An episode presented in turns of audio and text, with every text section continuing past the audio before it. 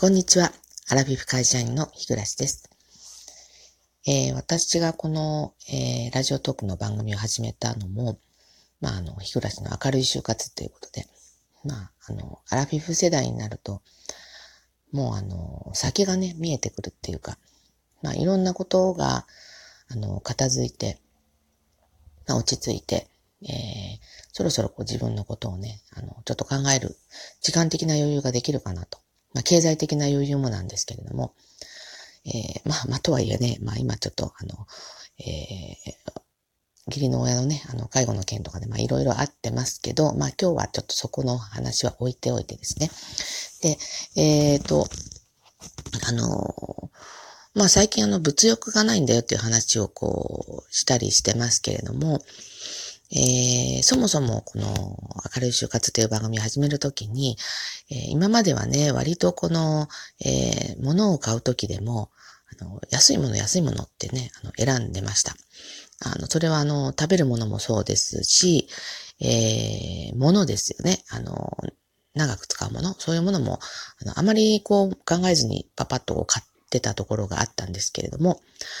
まあ、あの、そろそろね、なんかもう、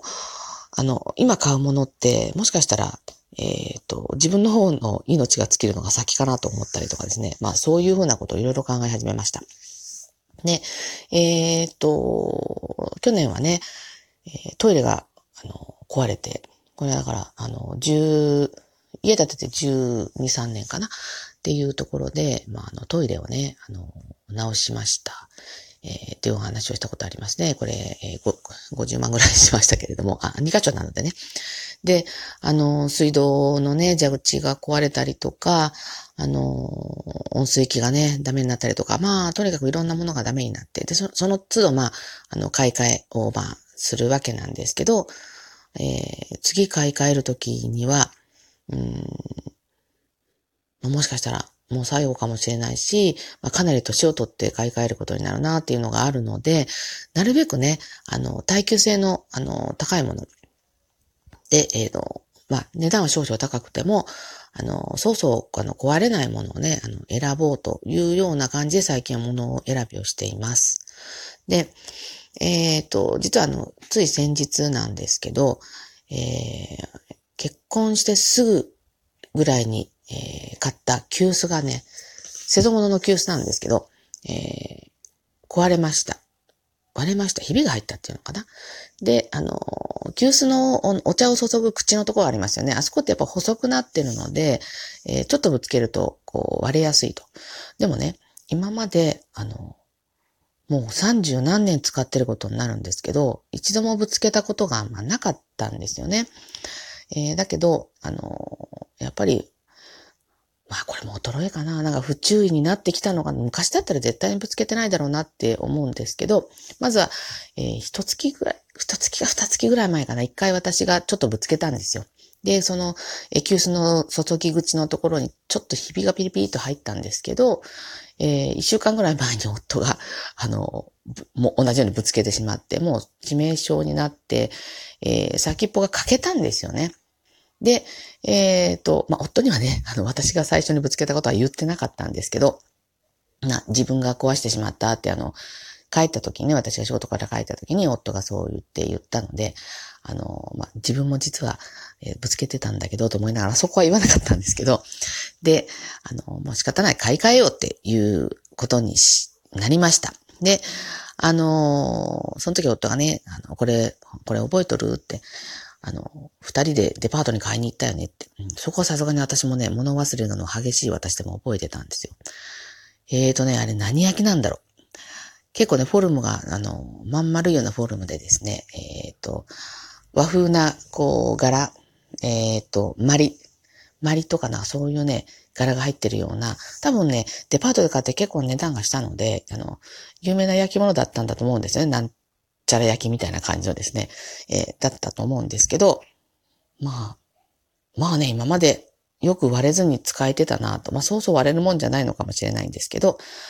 まあでもね、しょうがないから。なんかそのままね、あの、えー、ゴミに捨てて出すのはなんかちょっと、こう、切ないなって感じはするんですけど、まあ仕方ないので、えー、次のね、えー、うちは瀬戸物のは不燃ゴミということになってますので、不燃ゴミの日に出さないとしょうがないなと。ただ、えっと、最近寒いので、よく、あの、二人でね、えっと、玄米茶、抹茶入りの玄米茶をね、あの飲むことが、あの、多いんですね、ご飯の時に。でも、その、急須がなくなってしまったので、ちょっと、あったかいお茶が飲めないなと。まあ、それと同時にちょうどあの、えー、あったかくなってきたので、まあ、しょうがないかと思ってたんですけど、まあ、ちょっと急須やっぱり欲しいよねって夫と話をしてですね。で、今度買うなら、私、南部鉄の急須がいいわってちょっと言ったわけですよ。まあ、瀬戸物だと同じように割れる可能性がありますので、で、かといってステンレスっていうのもなんか味気ないし、すぐお茶が冷めちゃいそうですし、で、アルミだとなんか、昔ね、何十年か前に、アルミはなんかこう、食器、あの、そういう、何、鍋とかね、そういうものからは、あの、アルツハイマーになる、なんだ、なんとかが溶け出して出るとか、なんかそういう話ありましたよね。覚えてらっしゃる方いらっしゃいますかね。で、だったので、えー、鉄ならね、えっ、ー、と、鉄分も補給できるし、で、南部鉄の鉄瓶だったらね、きっと、まあ、自ら落とさ、落としたりしない限り割れることはない。まあ、ただし、何かにぶつけると、そのぶつけたものを割ってしまうっていうようなことはあるかもしれないんですけど、まあ、きっと、多分一生ものになるだろうなと思ってですね。で、早速ネットでね、あの、探してみ、見たところ、結構な値段がするんですね。あの、ただの鉄瓶で、中国製のものだと、本当3、4千円、まあ5千円以内で十分買えるんですけど、南部鉄ってなるともう1万円を超えるんですね。で、あの、私はあの、急須として使いたかったので、えー、あの、ちっちゃいタイプ、あの、だいたい0.6ぐらいの、あの、容量のあるものでいいなって、まあ、思っててですね。で、そういうものを探してみたら、だいたい1万、1万2、3千円ぐらいっていう値段でした。で、えー、じゃあまあ、夫もね、それ、あの、いいねっていうことで、ちょっとあの、インテリアとしてもね、こう、成り立つような、あの、素敵な、こう、芸術品みたいな感じでね、これでお茶を飲んだらきっと、あの、どうだろう、気分いいだろうなと思ってですね、えー、それを買うことにしたんですね。で、今日、あの、たまたまね、えー、たまたまっていうのかな。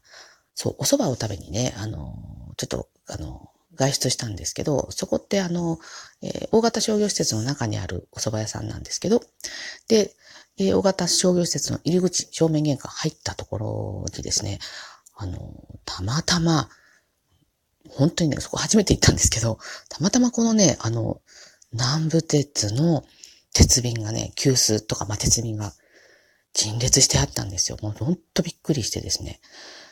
普通、ちょっとなかなかこういうデパートじゃないので、ないよねと思ったんですけど、もうこれって買うしかないよねと思ってですね。で、えー、二人で選んでですね、あの、買うことにしたんですね。ただ、こう、ちょっと、えっ、ー、と、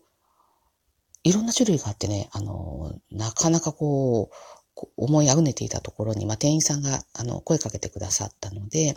で違いを聞いてみたところですね、中に、えー、水を入れてお湯を沸かすタイプの場合は、あの、まあ、鉄が溶け出すの、と溶け出すのかなって、あの、鉄分が取れる。だけど、急須として使うのであれば、あの、中にね、えっ、ー、と、その急須の内側に、あの、放浪を引いてあるタイプ。にされたら、あの、お手入れが、あの、錆とかのね、ことの心配がなくなるので、お手入れが簡単ですよと言われて、もうすぐにね、あのお手入れが簡単な方を取りました、私はね。で、えっ、ー、と、そういう違いがあるんだなと思ってですね。だから、あの、えー、鉄分はちょっと摂取できませんけど、まあ、きっとね、あの、長く使える、あの、なということで、本当にあの、思わぬね、変えたんですね。今こう、あの、目の前にその鉄瓶があるんですけど、あの、すごく芸術品ですね。もうすごく嬉しくって、まだ使ってないんですけれども、えー、これでね、えー、お茶をの飲んで えっと、いい気分になりたいなというふうに思っております。えー、1万2100円だったかな税込みでしましたけれども、多分これはね、あの、一生ものになると思いますので、えー、あのー、息子た、息子にね、えー、これ、今度来た時に、この急須の説明をしてですね、まあ、私と夫がもし亡くなっても、しとか、まあ、亡くなった後もですね、で、鉄瓶、あの、高い鉄瓶なので、あの、引き継いでもらいたいなということでですね、まあ、大事に使おうというふうに、あの、思っております。はい。えー、ということで、えー今日のお話はこれでおしまいです。最後までお聴きくださってありがとうございました。それでは次回の配信まで失礼いたします。